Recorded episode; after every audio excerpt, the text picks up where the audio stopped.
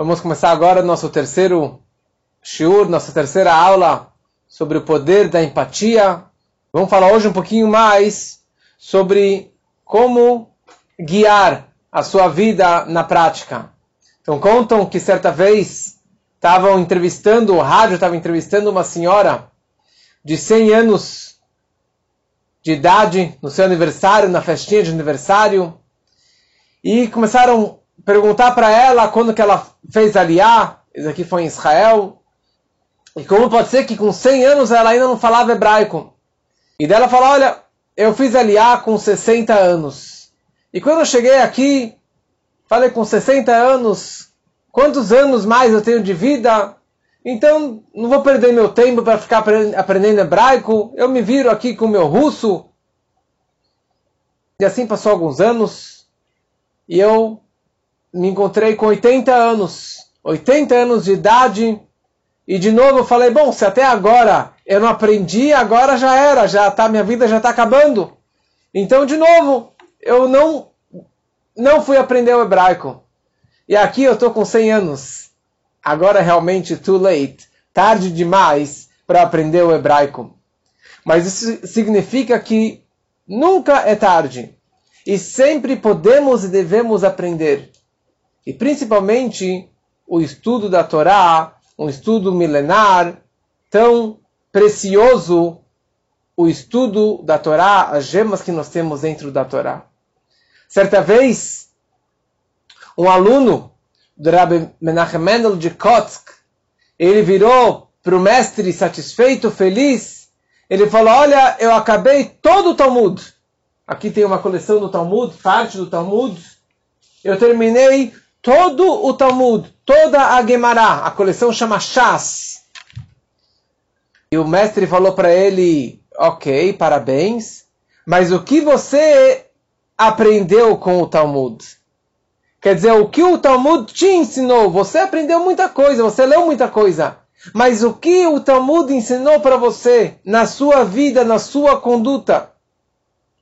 Quais mensagens você levou para a sua vida? Assim também aconteceu com o Alter Ebe, que alguém chegou para ele e falou: acabei o Tânia todo, todo o livro Tânia, tão importante, que aliás, o meu próximo curso vai ser alguns capítulos do Tânia sobre alegria, como ser feliz.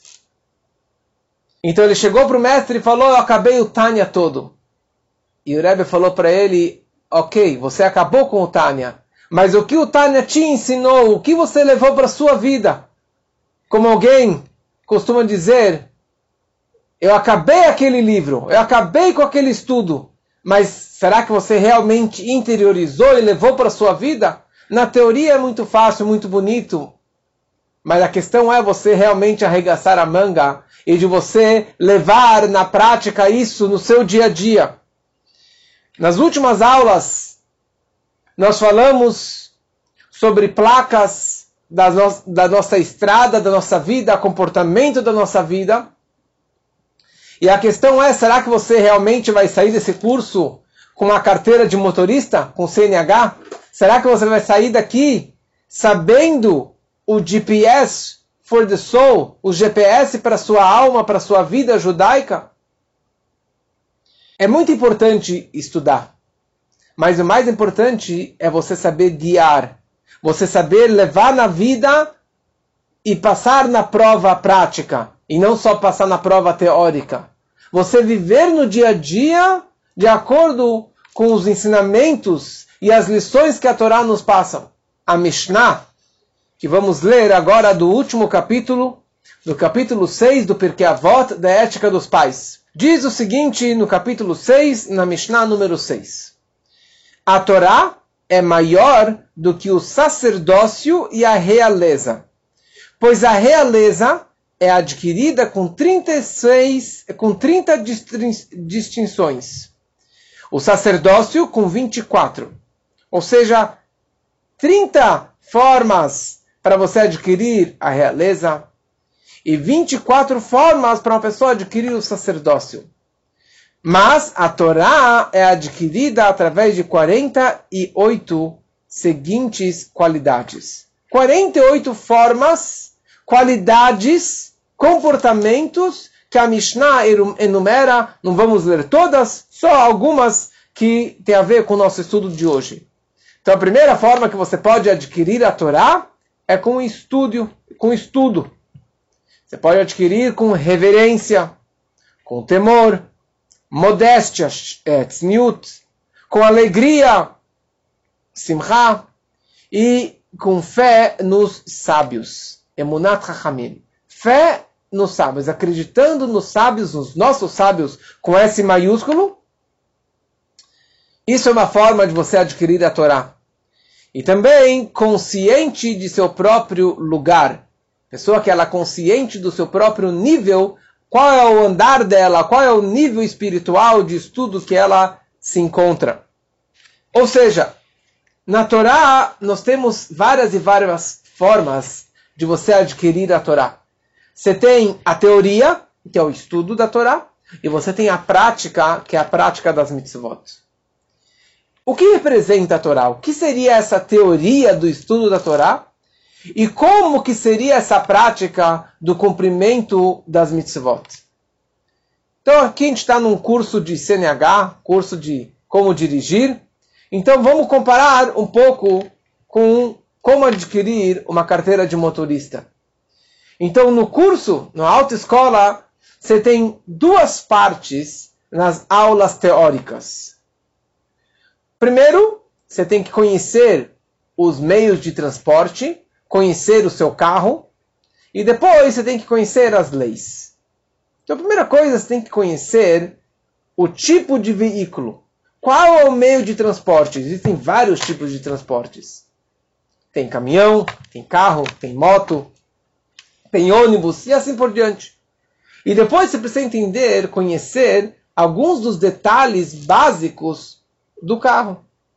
Você tem quatro pneus, quatro rodas, você tem um motor, você tem um radiador, você precisa colocar gasolina, você precisa colocar o óleo é, da embreagem, você tem que colocar óleo de direção, você tem que trocar, colocar água no radiador e assim por diante. Você precisa saber como cuidar do seu veículo, como cuidar do seu carro, do seu, da sua moto e assim por diante.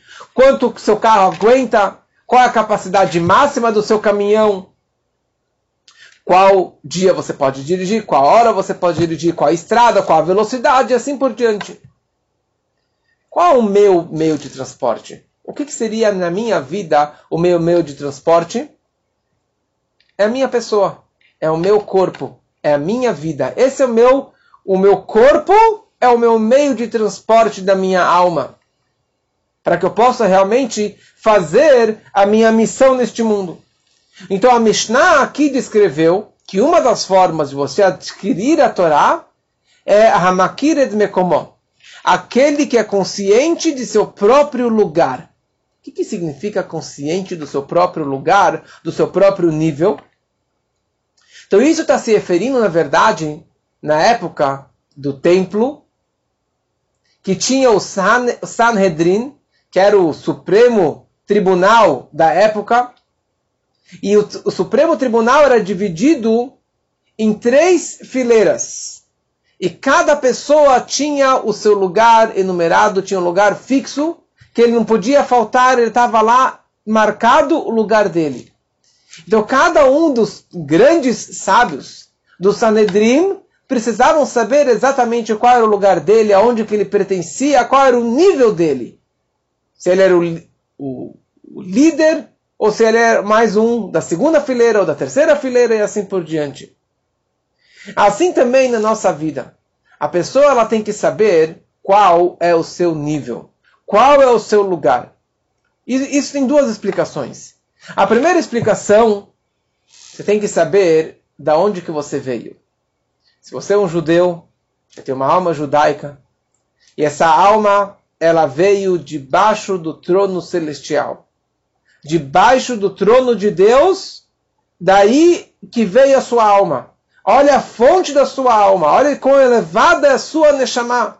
Então saiba o seu lugar, reconheça, seja consciente do seu próprio lugar, do seu nível de consagrada, de quão especial é a sua alma judaica, cuide dela e não maltrate a sua alma. E pelo contrário, você tem que conhecê-la melhor, estudando Torá e fazendo as mitzvot. Por outro lado, como que na verdade o Reb Zusha de Anipoli, um grande tzadik, ele dizia, um, ele dizia a seguinte frase: Quando eu chegar lá em cima depois de 120 anos, não vão me perguntar por que você não foi Abraham, o patriarca Abraham, por que você não foi o patriarca Yitzhak, por que você não foi Moisés, ou por que você não foi o Baal Shem Tov, e assim por diante. Não vamos fazer essa pergunta. Eles vão me perguntar por que eu não fui Zushe, por que você não foi você mesmo? Por que você não fez a sua missão que estava destinada para a tua alma fazer nessa vida? Be yourself. Faça a tua missão e não a missão do outro. Então a pessoa ela tem que, na verdade, ter esse comportamento adequado. Cada pessoa ela tem a sua personalidade, cada pessoa tem a sua missão, e você tem que saber qual é a sua missão, tendo uma alma tão elevada, que veio de um lugar tão elevado, faça e, e, e desenvolva melhor a tua missão na sua vida. Ninguém sabe qual é exatamente a sua missão. Então por isso que a gente tem um guia para a nossa vida, que se chama a Torá, e as suas leis, para nos orientar de como cumprirmos da melhor forma possível a nossa missão. Tem uma frase muito bonita, trazida no Ayom Yom, que também temos aqui no nosso PDF. Ayom Yom, que foi o primeiro livro que o nosso Rebbe escreveu, ainda antes de ter assumido a liderança. No dia 26 de Rejvan, ele escreve o seguinte: O verdadeiro caminho é reconhecer seu próprio caráter, reconhecendo de verdade seus próprios defeitos e suas próprias virtudes. E quando reconhece seus próprios defeitos, é preciso corrigi-los com avodá, serviço a Deus prático, trabalho na prática, arregaçar as mangas e não ficar satisfeito com meros suspiros, ficar simplesmente, ai, if I was a rich man, é, quem dera se eu pudesse um dia fazer, não adianta ficar suspirando e fazer um krecht, como se fala em Yiddish, e falar, ah, tudo bem, já estou satisfeito com esse suspiro, então paciência, não sou, não nasci num lar judaico, não nasci num lar ortodoxo, não aprendi, então, não. Você tem que realmente, você sabe seus defeitos, então arregaça a manga, trabalhe e vai atrás daquilo que você não conseguiu fazer até hoje. Então tem que saber qual é o seu veículo, qual é o seu meio de transporte. Tem pessoas que são tratores. Tem pessoas que são motos e tem pessoas que são ônibus. Uma pessoa que ele é um trator, ele é tem um motor, ele é uma máquina que não para e que ele vai, ele arranca, ele constrói, ele move o mundo, ele constrói projetos maravilhosos. Mas por ser um, um trator, ele pode triturar alguém. ele pode pisar em cima de alguém ele pode acabar se acidentando e causando um prejuízo para uma outra pessoa, ferindo os sentimentos dos outros. Então, se você é um trator, se você tem essa energia de um trator, de uma máquina, use para o bem, para ajudar muitas pessoas, para falar palavras positivas e construir coisas maravilhosas na vida, e não Deus nos livre acabar machucando e ferindo outras pessoas. Por outro lado, se você é uma moto, uma moto ela é pequena, ela é leve, ela é fininha, não tem problema de estacionar, não tem problema de trânsito, ela consegue com agilidade, ela consegue com facilidade atingir, chegar onde que ela deseja chegar. E para ser, para você dirigir uma moto, você tem que ter a carteira CNH A. É a, é a carteira A. Não é qualquer um que tem. Eu não tenho carteira de moto. Então você tem que saber as vantagens e as desvantagens de ter uma, uma moto. Você é muito, muito mais suscetível para ser acidentado. Quantos acidentes de motos não tem por aí? Quantas pessoas, por ser tão leve, às vezes por ser tão easygoing, então ele acaba se acidentando muito mais fácil. Então você tem que saber o seu objetivo tendo essas características na sua vida judaica. Por outro lado, você tem uma pessoa que ela é um ônibus. Um ônibus carrega pessoas. E o motorista de ônibus ele precisa ter uma CNH especial. É CNH é, D, a letra D. Por quê? Na nossa vida, isso representa um líder. Ou um pai para os seus filhos, pais para os seus filhos, um professor para alunos, um, um líder comunitário para sua comunidade. Ele tem que ser um ônibus, ele tem que ser responsável por todos os seus passageiros. Todas as pessoas que estão nas suas costas, todas as pessoas que ele está guiando para uma vida, para um destino, para algum lugar. E você tem que saber que você tem uma responsa nas suas costas. Se você é um líder, se você é um pai, se você é um professor, você tem que ter a energia e o conhecimento para conseguir transmitir isso daqui para frente. E principalmente, você tem que ser um exemplo de pessoa. Tem que ser uma pessoa digna. Aquilo que você está cobrando dos seus alunos, faça aquilo que você fala. E não somente façam o que eu faço, o que eu falo, né? Você primeiro tem que ser o exemplo para depois você cobrar dos outros para que eles também possam fazer. Depois que você já conhece o seu veículo, o seu meio de transporte, as suas qualidades, os seus defeitos, você tem que conhecer um pouquinho mais das regras de trânsito, das leis do trânsito, das leis da vida, de como realmente dirigir a sua vida. O que, que seria isso daqui na nossa vida, no serviço divino, na nossa estrada judaica da nossa vida, nossa jornada? Isso, na verdade, é a Torá. A Torá é chamada Torat Chaim, a Torá da vida, ou a Torá viva, que ela é a nossa, é nosso guia, a nossa maior orientação, orientador para a nossa vida de como realmente dirigir com os obstáculos, com os problemas, com todas as dificuldades da nossa vida. E a Torá tem muitas regras. Tem muitas leis. Mas a pessoa não pode enxergar a Torá só como um dogma, como um decreto, como uma lei e, e um peso, como um fardo. Mas a Torá ela tem de tudo. Começando com isso que estamos estudando aqui há tantas semanas: ética, moral, educação, ética dos pais. Esse livro inteiro do Porquê Avot fala sobre ética. E a pessoa precisa realmente seguir as orientações da Torá no seu comportamento no dia a dia, de não maltratar o próximo, de não maltratar um animal, de nem desperdiçar nada. A Torá já descreve a proibição de você desperdiçar qualquer coisa, quebrar algo à toa, jogar uma fruta no lixo. A Torá tem esse cuidado há milênios o que o homem hoje está desenvolvendo e muita gente ainda não se preocupa com isso, com reciclagem, assim por diante. A Torá tem muitas regras. Tem a Torá, tem as 600, nós temos as 613 mitzvot, os princípios da Torá, as leis da Torá, as regras da Torá. E ao mesmo tempo, nós temos muitas regras e leis de negócios, de compra e venda, achados e perdidos, de um assassinato, de um roubo, de um assalto, de um furto, de vários tipos de situações, de como você se comportar no seu escritório, com o seu paciente, com o seu cliente. Tudo isso está escrito na Torá e no Talmud. Amazing.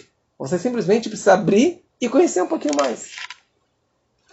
E na hora que você compra, porque na hora que você compra um computador, você compra uma máquina super delicada, muito cara, você tem que ter, primeiro ler o manual de instruções.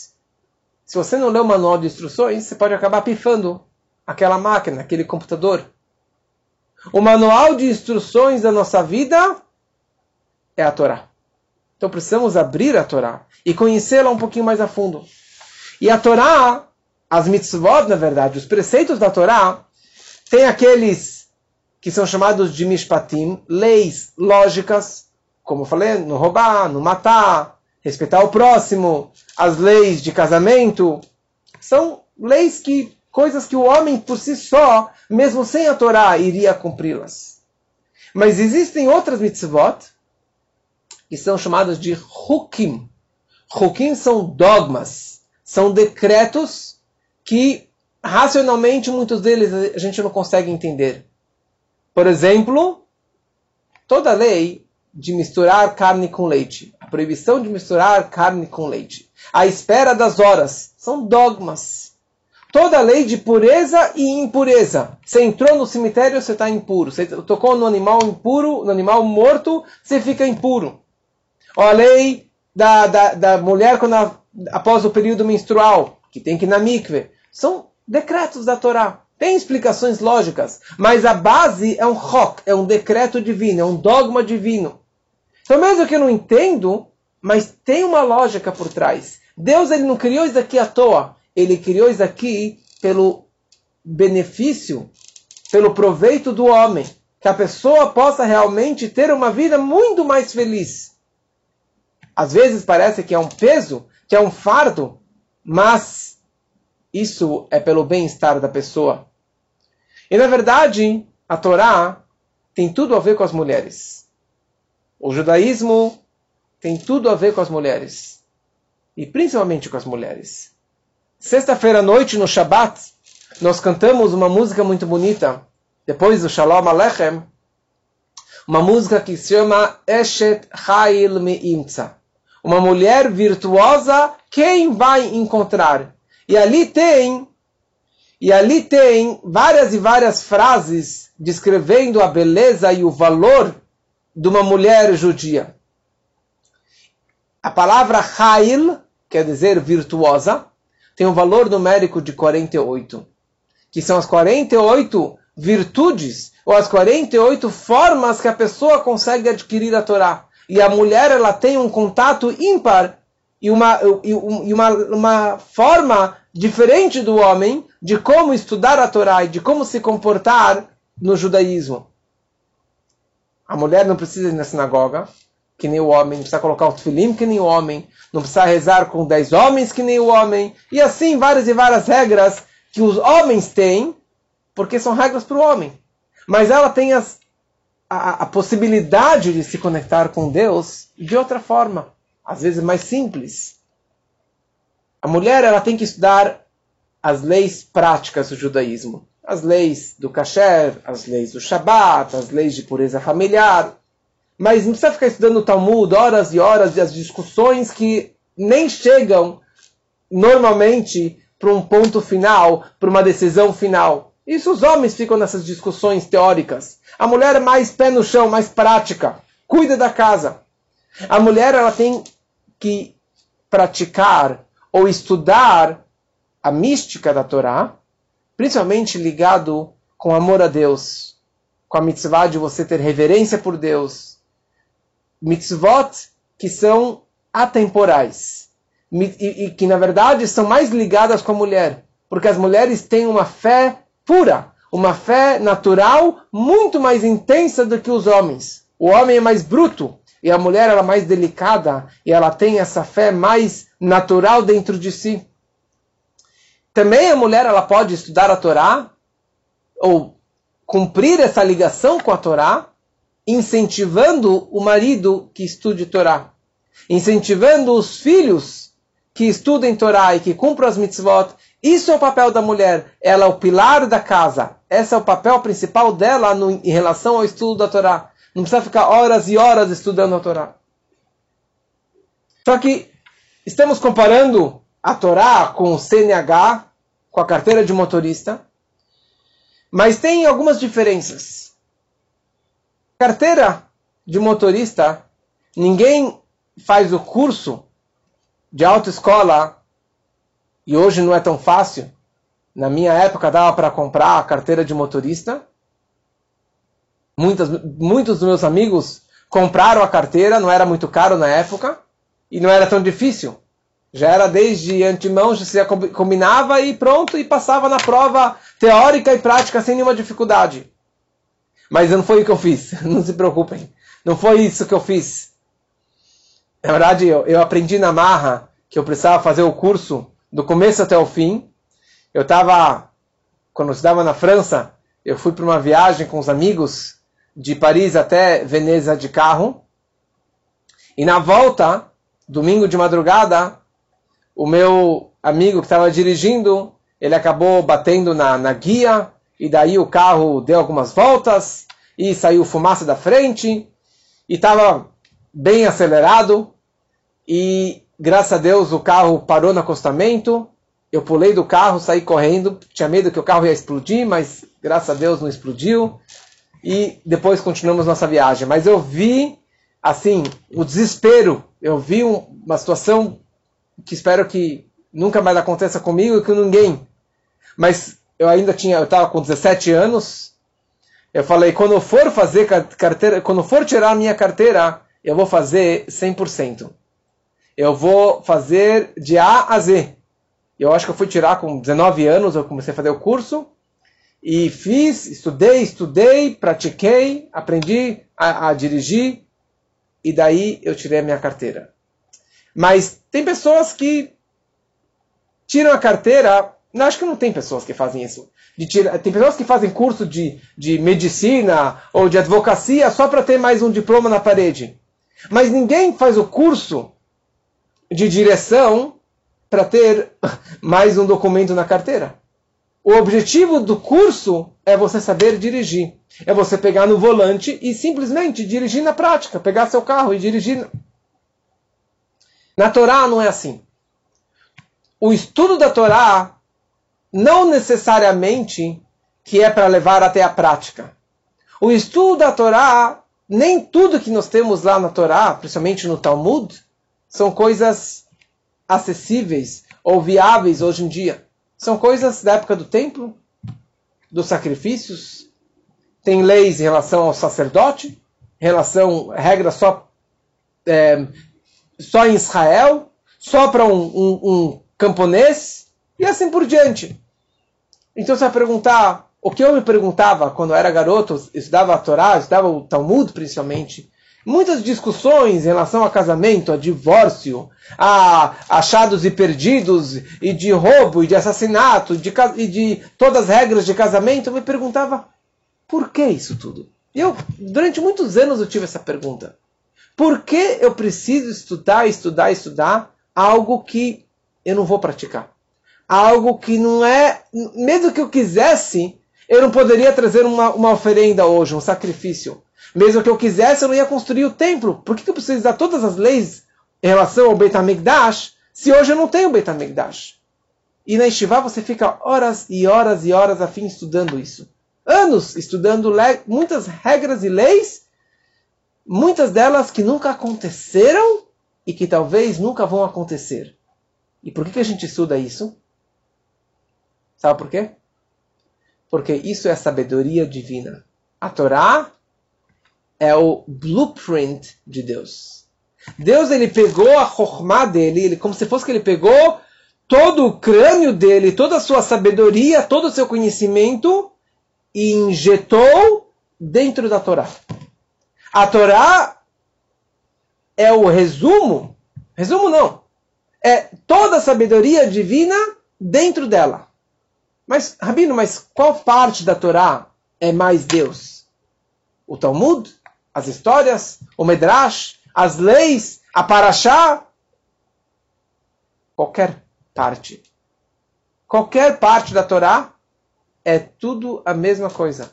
É tudo a mesma sabedoria divina se é, se é a Kabbalah, se é a parte revelada da Torá, que é o Talmud, tudo na verdade é o crânio, é a cabeça de Deus. Eu costumo de Deus, costumo dizer que Deus ele pegou toda a sua sabedoria e colocou dentro de um hard drive, mas um hard drive de zilhões e zilhões de terabytes. Hoje não existe isso, talvez, sei lá, 100 terabytes. Mas Deus ele pegou toda a sua sabedoria e condensou ela e injetou e colocou dentro das palavras e as letras da Torá. Então, no momento que você está estudando a Torá, independente se é algo prático ou não prático, se é algo do passado, do presente, do futuro, neste momento você está se conectando diretamente com Deus. Você está se conectando com a sabedoria divina. E você está trazendo Deus dentro do seu pensamento, na sua fala e dentro do seu ser. Todo judeu tem o direito e também a obrigação de estudar a Torá. É isso que nós falamos. Veten chelkendo betoratecha. Dê o nosso quinhão, a nossa parte, dentro da Torá. Todo judeu tem uma parte, tem uma conexão particular com a Torá. Uns gostam mais da lei, outro mais das histórias, outro mais da Torá, outro mais do Tânia, da Kabbalah, da, da Gemara, da Mishnah e assim por diante. Tinha um sábio, um grande sábio da época do Talmud, chamava Rabianai. E ele certa vez convidou um, um convidado, um judeu, para sua casa. E daí eles começaram, ele começou, esse grande mestre Rabianai, começou a falar palavras de Torá, palavras de Kabbalah, palavras profundas. E ele viu que o homem estava boiando, né? Ele estava boiando, não estava acompanhando o que o mestre estava falando. E daí, quando acabou, a, a, o homem não sabia nem responder. Quando acabou a refeição, o rabino queria dar para ele o, a mitzvah de fazer o zimun. Zimun é a bênção final da refeição. Uma pessoa ela fala em voz alta, que é um, uma coisa simples. E o homem falou, fazer o quê? Não estou entendendo o que está falando. Zimun. Não, é Zimun. E ele não sabia o que era isso. E o Rabi Anai, sem querer, acabou gozando da cara deste homem ignorante, desse judeu simples. Ele riu da cara dele. E o homem virou para ele e ele falou o seguinte: Olha, Rabino, certa vez eu estava passando na frente de uma yeshiva, de uma casa de estudos, e eu ouvi a seguinte frase: Torá tzivá lá no Moshe Morashá Keilat Yaakov. A Torá, Deus, Moshe, Moisés nos ordenou, é uma herança para a congregação do Jacó, para a congregação de Israel. Todo judeu recebeu essa herança. A Torá nós recebemos de presente de herança de Deus, para todos, independente do conhecimento da prática. E daí o Rebiane virou para ele e falou: Mas qual é o seu mérito? Me, me digas qual é o seu mérito que você tem com a Torá e eu vou te honrar. E daí esse homem falou: Eu nunca falei Lachonará. Eu nunca falei maledicência. Eu nunca falei mal de alguém. Eu nunca gozei de ninguém. É, você gozou de mim, mas eu nunca gozei de ninguém. Nunca falei mal de ninguém. E mais ainda, quando eu encontro duas pessoas brigando, duas pessoas discutindo, eu não saio de lá antes de fazer as pazes. Antes de acertar as contas entre os dois e que eles tenham paz. Esse é meu mérito. Rebeana virou para ele e falou desculpas. Abaixou a cabeça e pediu perdão. Picha me'alfei zahav. O versículo que trouxemos aqui também no PDF o rei Davi ele fala no salmo deste ano, salmo do Rebbe, o salmo, o maior salmo, salmo 119. A tua Torá me é mais preciosa que grandes porções de ouro e prata. Ou como o rei Salomão falava, Yekarai mipninim. A Torá ela é um tesouro mais precioso do que é, pérolas, do que diamantes. Nada vale em comparação à Torá. Isso são algumas das expressões que os sábios disseram sobre a grandeza da Torá. E a Torá milenar está conosco milhares de anos, não só 3.300 anos, mas consta no Zohar, na Kabbalah, que Alpaim Shana Kadmat Olam. A Torá antecedeu a criação do mundo dois milênios. Dois mil anos, espiritualmente falando, antes da criação do mundo, já existia a Torá, por ser a sabedoria divina. E isso, a Torá, Deus colocou tudo isso dentro da Torá e deu para nós. O que, que você tem que fazer? Simplesmente abrir, ler, hoje escutar, ou mais ainda, assistir um shiur, participar de uma aula de Torá, você está se conectando com essa Torá milenar. E como que tem, mais para frente, nesse mesmo, nesse mesmo capítulo do Pirkei Avot, consta esse último texto que eu trouxe aqui no, no, no PDF, a seguinte história. Rabbi Yossi ben Kisma disse, certa vez eu andava pelo caminho, quando deparou-se comigo certo homem. Saudou-me, shalom. E eu lhe respondi, shalom. Ele me disse, Rebbe, de que lugar és? Respondi-lhe, sou de uma grande cidade de eruditos e sábios, grandes rachamim da Torá. Ele me disse, Rabi, se estiver disposto a viver conosco em nosso lugar, te darei um milhão de dinares de ouro, pra, pedras preciosas e pérolas. Respondi-lhe, mesmo que desses toda a prata e o ouro, as pedras preciosas e pérolas do mundo, não moraria em nenhum lugar que não fosse um lugar de Torá. E assim está escrito no livro dos Salmos do rei Davi. A Torá de tua boca é para mim mais preciosa do que milhares de ouro e prata. Além disso, no momento em que o homem abandona este mundo, não o acompanharão nem a prata, nem o ouro, nem as pedras preciosas, nem as pérolas, mas somente o conhecimento da Torá e as boas ações. Isso que é a preciosidade da Torá, muito mais valioso do que todo ouro e prata do mundo todo. Certa vez, um sábio viajava no navio com vários mercadores, cada um com a sua mercadoria, couro, sal, pedras, madeira, ferro, cada um com a sua mercadoria.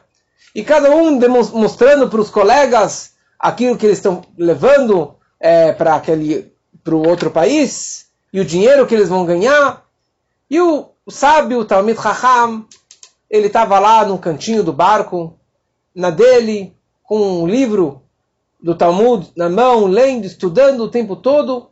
E daí o pessoal virou para ele e falou: Mas seu judeu, que que você, qual, é, qual, é a sua mercadoria? Né? O que, que você está levando para a sua viagem? Ele falou: A minha mercadoria é a mais preciosa. A minha mercadoria é a mais valiosa, muito mais valiosa do que as vossas. Ele falou: Sério? Mostra!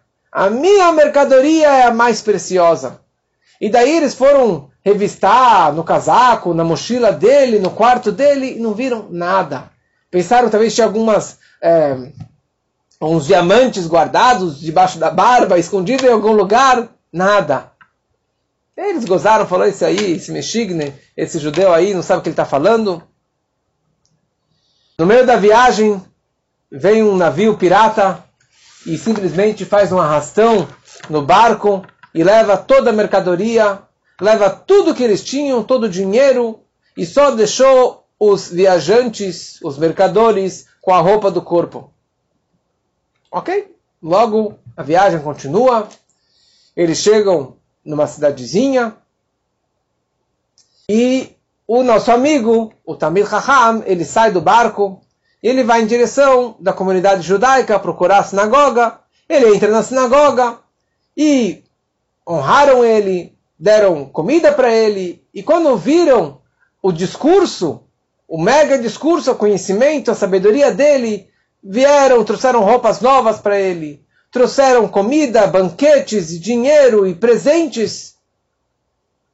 Enquanto isso, todos os outros passageiros, os mercadores, estava morrendo de fome e morrendo de inveja de ver o judeu com todo esse cavoto, com toda essa honra.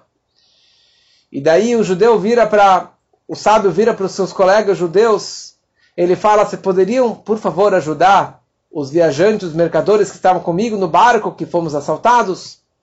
E a comunidade se juntou e ajudou todos aqueles passageiros, trouxeram roupas e dinheiro para que eles pudessem continuar na sua viagem. E daí esse sábio vira para os viajantes, os mercadores, e fala: Eu disse para vocês, a minha mercadoria é a mais preciosa, é a mais valiosa, que ninguém nunca vai conseguir roubar de mim. É o conhecimento, é a sabedoria da Torá, o conhecimento da Torá. Isso é o mais valioso. Vocês podem perder tudo que vocês ganharam na vida toda, num instante, num assalto. Mas o meu conhecimento, a minha sabedoria de Torá, isso ninguém vai levar de mim. Então, pessoas que fazem o curso de autoescola, o objetivo é dirigir, não deixar a carteira no bolso. Mas a Torá, não necessariamente que o objetivo do estudo da Torá é você levar na prática. O estudo por si só já é o objetivo. O objetivo de você estudar é você se conectar com Deus, você conhecer a sabedoria divina. E mais ainda, no momento que você estuda, certos tipos de estudos é considerado como se você estivesse fazendo na prática. Por exemplo, hoje não temos o templo sagrado. E não trazemos as oferendas, os sacrifícios, os korbanot. Está escrito que a pessoa que estuda as leis sobre as oferendas, sobre os sacrifícios, ao estudar ou rezar a, a ordem do sacrifício diário no templo, é considerado, Deus ele considera como se você estivesse sacrificando, trazendo isso aqui na prática. Nesses dias, antes da destruição do templo, 9 de Av, tem o costume de estudar leis da construção do templo. Por quê? Porque na hora que você estuda as regras de como que o templo foi construído e como que será construído o terceiro templo, é considerado como se você estivesse construindo na prática. E assim várias outras regras. Ao estudar é considerado como se você estivesse fazendo na prática. Ou seja, o estudo por si só já é um objetivo. E a questão é, tudo bem, o estudo é importante, mas o que é mais importante? O estudo ou a prática? A teoria do estudo, o limud ou o masé? O estudo da Torá ou você cumprir na prática? É interessante, essa discussão é muito antiga. Essa discussão tem no Talmud páginas e páginas no estudo, se, no Talmud, se o mais importante é o estudo ou a prática. Qual é a conclusão? A conclusão foi que o estudo é mais importante. Eu não preciso cumprir nada? Basta ficar estudando o Torá e não cumprir as mitzvot, não cumprir na prática o judaísmo? Fala o Talmud, sabe por que o estudo é mais importante? Shalimud mevili deimase. Porque o estudo leva às ações. No momento que você estuda, você sabe a teoria, você sabe cumprir na prática, você sabe como levar a vida judaica no dia a dia, seguindo as regras e as leis da Torá. Opa! Então o estudo é mais importante ou a prática é mais importante? Não, o estudo é mais importante porque ele leva à prática. Então, no fundo, no fundo, o mais importante é a prática. Só que hoje em dia, no Galut, no exílio, enquanto que o templo não foi reconstruído, na prática, hoje o mais importante é o estudo. Estudando, você se conecta mentalmente com Deus e isso tem um valor ímpar. E ninguém entenda disso que precisa só estudar e não cumprir. Precisa fazer os dois. Estudar e cumprir. E precisa estudar para saber como cumprir. Ok? Mas tem um peso especial o estudo da Torá por si só, mesmo que você não leva na prática. Mas no futuro, futuro não, em breve, muito em breve, Mashiach chegando, em qualquer momento, Mashiach chegando, o mais importante será a prática e não tanto o estudo. Você cumprir na prática. Qual o poder do estudo, da mitzvah? Qual a importância de uma mitzvah? Mitzvah, um preceito, quer dizer, você cumprir uma regra, uma lei da Torá. Mitzvah vem da palavra tzavta, em aramaico. Tzavta vechibur, uma ligação, uma conexão. No momento que você cumpre uma mitzvah, você está se conectando com sua prática, com seu, com, com seu corpo, com os órgãos do seu corpo, diretamente com Deus. Quando você coloca tefilim, você está colocando tefilim junto com Deus, porque Deus também coloca tefilim. Então, simultaneamente, vocês estão se conectando. Se você guarda um Shabat, você está se conectando com Deus, porque Deus também guarda o Shabat, Deus descansa no Shabat. Se você tem amor ao próximo, você também está se conectando com Deus, porque Ele também tem amor ao povo de Israel. Se você estuda a Torá, você está se conectando com Deus, porque Deus também se Torá, e assim por diante. Você está se conectando diretamente com Deus. E o objetivo da prática, o objetivo das mitzvot é você elevar o físico, elevar o material. Você transformar o material em espiritualidade. Como já foi explicado, que na hora que você pega o couro do animal e você faz dele uma mezuzá, um tfilim, e assim por diante, um, um, livro de um rolo de Torá, você está levando aquele animal e tudo que tem dentro dele para santidade, para Kedushá. Mas como que eu faço na prática isso? É muito confuso, tantas coisas. Por isso que a Mishnah aqui, uma das ideias, uma das formas da pessoa adquirir a Torá é com fé nos sábios. Pessoa que tem fé nos chachamim, nos sábios, nos tzadikim. Qual a importância de você acreditar num sábio? Não é Deus, mas ele é um sábio. E aí vem, na verdade, uma das grandes orientações do Rebbe de Ase Lecharav. Toda pessoa precisa ter um Rav, um rabino. Um rabino não somente para questões urgentes, não somente para questões de luto, não somente para questões de kasher, de shabat, questões de leis práticas, mas dúvidas em geral, orientação sobre casamento, sobre educação dos filhos, sobre como se comportar em tal e tal situação. Seria mais como um coaching. Tem um rabino que a pessoa usa como um coaching, como um orientador. E isso é um dos grandes projetos que o Rebbe lançou, que toda pessoa precisa ter um rabino. Eu tenho um rabino. Qualquer, qualquer situação que eu estou numa encruzilhada, que eu estou numa dúvida, não sei como me comportar, eu levanto o telefone e ligo para o meu rabino. E aquilo que ele me orienta, é isso que eu vou cumprir. Deus falou que você tem que ter um rabino e obedecer esse rabino. Então, no momento que aquele rabino me deu tal orientação, mesmo que eu discorde, mesmo que eu acho que eu sou mais inteligente do que ele, ou que ele esteja errado, você precisa obedecer piamente exatamente a orientação do seu mestre. Uma vez eu desobedeci o meu orientador, meu rabino. Eu falei, não, não é exatamente isso que ele queria dizer, ele não sabe a situação exata, ele não sabe o que, eu deveria fazer. Eu, eu fui lá e eu fiz diferente da forma que ele me orientou. E eu paguei caro por isso. Me durou uns dois anos para conseguir é, consertar aquilo que eu não obedeci ao meu mestre. Depois as coisas deram certo. E daí, a partir de então, eu, eu aprendi que eu devo obedecer 100%, exatamente as palavras que meu mestre, que meu professor, meu rabino me orientou.